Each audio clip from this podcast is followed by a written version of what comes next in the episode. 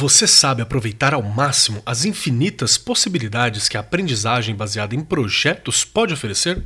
Eu sou Marcos Keller, host do Arco 43 Podcast, e vim aqui responder ao X da questão de hoje. Começa agora o X da questão. Como qualquer educador, você já deve ter se deparado com a Base Nacional Comum Curricular, não é? A famosa BNCC. Ela entrou em 2020 com força total para oferecer novos ares para a educação brasileira, renovando algumas coisas, fortalecendo outras, com o objetivo de melhorar a educação. Um dos principais temas da BNCC ao longo das suas 600 páginas é a interdisciplinariedade, uma palavra que muitos professores já conhecem e significa o ensino de um conteúdo específico sendo abordado a partir de diversas áreas do conhecimento, áreas diferentes, distintas e que se conectam. Este conceito é amplamente difundido. O que é complicado e que faz muitos professores quebrarem a cabeça é como colocar essa teoria na prática.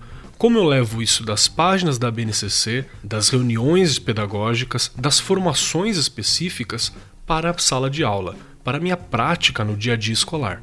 E é para facilitar esse processo que surge a aprendizagem baseada em projetos o X da questão desta metodologia ativa é que ela pode ter diversas abordagens, propostas e possibilidades. De modo geral, a aprendizagem baseada em projetos dá ao estudante a possibilidade de se debruçar sobre habilidades que se complementam por um longo período, semanas ou meses, sempre norteados por um problema central, algo que precisa ser solucionado. Assim, os jovens investigam hipóteses e soluções que exigem o desenvolvimento de competências e a aplicação do conhecimento adquirido. Normalmente, essas questões, as quais os projetos se baseiam, possuem raízes na vida dos estudantes, a vida prática, ou na realidade da comunidade em que eles estão inseridos, ao grupo em que eles pertencem. Isso aproxima o jovem da escola e dá um sentido para o estudo, contextualizando o processo de aprendizagem, fazendo com que ele entenda o porquê fazer aquilo e para que, que vai servir aquilo. Para começar a trabalhar a aprendizagem baseada em projetos, é preciso decidir algumas coisas. Primeiramente, qual vai ser a sua finalidade? Por exemplo, os estudantes vão criar um produto ou uma solução teórica? Vai ser algo material? Vai ser uma ideia? Vai ser um projeto? O que, que vai ser isso? Para responder essa pergunta, é importante lembrar dos três tipos de projetos: o primeiro deles é o projeto construtivo, ou seja, o estudante, sozinho ou em grupo, irá investigar um problema. E, como objetivo final, vai criar algo novo, um objeto ou um produto que solucionará o problema inicial, uma materialidade, algo existente, algo que ele pode tocar ali. O segundo é um projeto investigativo, que consiste na investigação e aprofundamento de uma questão a partir de elementos da pesquisa científica, apresentando uma conclusão teórica. A materialidade aqui, ela é uma ideia, ela é um conhecimento, pode ser uma revista, um fanzine, um trabalho. Essa é a materialidade. O importante é o conteúdo que ele adquiriu e as respostas teóricas que ele está aplicando para isso. Já o último tipo de projeto é o explicativo, onde o jovem deverá delimitar um problema, e responder questões do tipo como isso funciona, como que isso é construído, para que, que serve isso e etc. Então ela tem uma ideia de eu entender um objeto, de eu compreender todo o desenvolvimento ou parte do desenvolvimento dele. É claro, você também pode mesclar esses modelos de projetos. Nem tudo precisa ser único. Tudo vai depender do nível de complexidade que você quer oferecer para a turma. Também é válido um bate-papo com os jovens antes da definição do projeto, para saber o que eles esperam, o que eles sentem, o que seria mais interessante para eles trabalharem e o professor encontrar ali um sentido e um caminho para apresentar suas ideias, fazendo com que os estudantes estejam cientes do próprio processo de aprendizagem.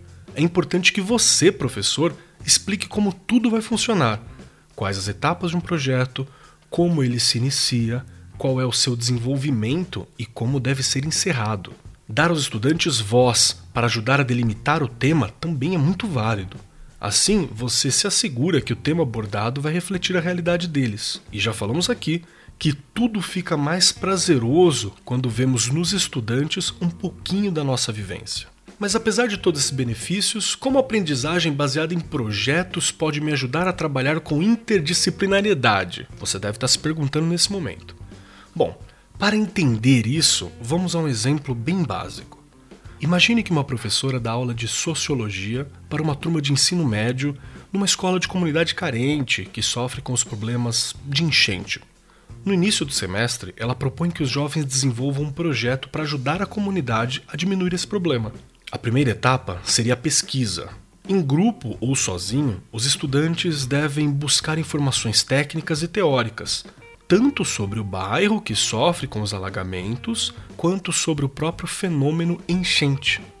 O caminho natural seria compreender que existem diversos fatores que contribuem para o alagamento de diversas regiões entupimento de bueiro, desmatamento e etc. Isso pode ser facilmente abordado do ponto de vista da ecologia e da sustentabilidade.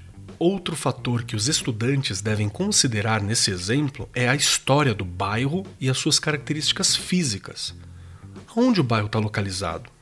Qual é o tipo predominante de solo nele? É arborizado? Possui esgoto e água encanada? Tudo isso deve ser trabalhado, sem sombra de dúvida, nas aulas de história e principalmente geografia. Vamos lembrar, a professora é de sociologia e aqui ela encontra apoio na matéria dos pares para poder desenvolver um projeto interdisciplinar.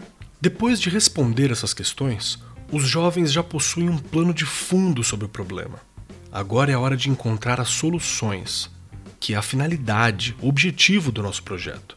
Vamos supor que as soluções encontradas pela turma sejam cobrar melhorias de infraestrutura do poder público e conscientizar os moradores a não jogar lixo nos bueiros e nem ter contato com água de enchente.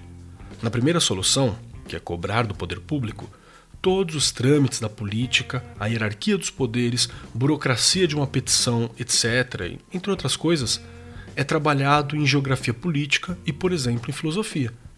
Já a segunda solução, conscientização da população, é trabalhada em sociologia. Se os estudantes desenvolverem ações para evitar que os moradores tenham contato com as águas contaminadas dessa enchente, certamente se usará química como plano de fundo, além da biologia. Viu só? Num exemplo simples como esse, que pode ser aplicado em diversas realidades do Brasil, nós já conseguimos abordar muitas disciplinas com um único projeto. Claro, a depender do tema ou da complexidade, é possível desdobrar o projeto para ainda mais disciplinas. Isso oferece para o jovem estudante uma unidade nos estudos, uma oportunidade de encarar um único tema com todas as suas facetas, dando sentido para o estudo e mostrando que todas as matérias compõem esse saber.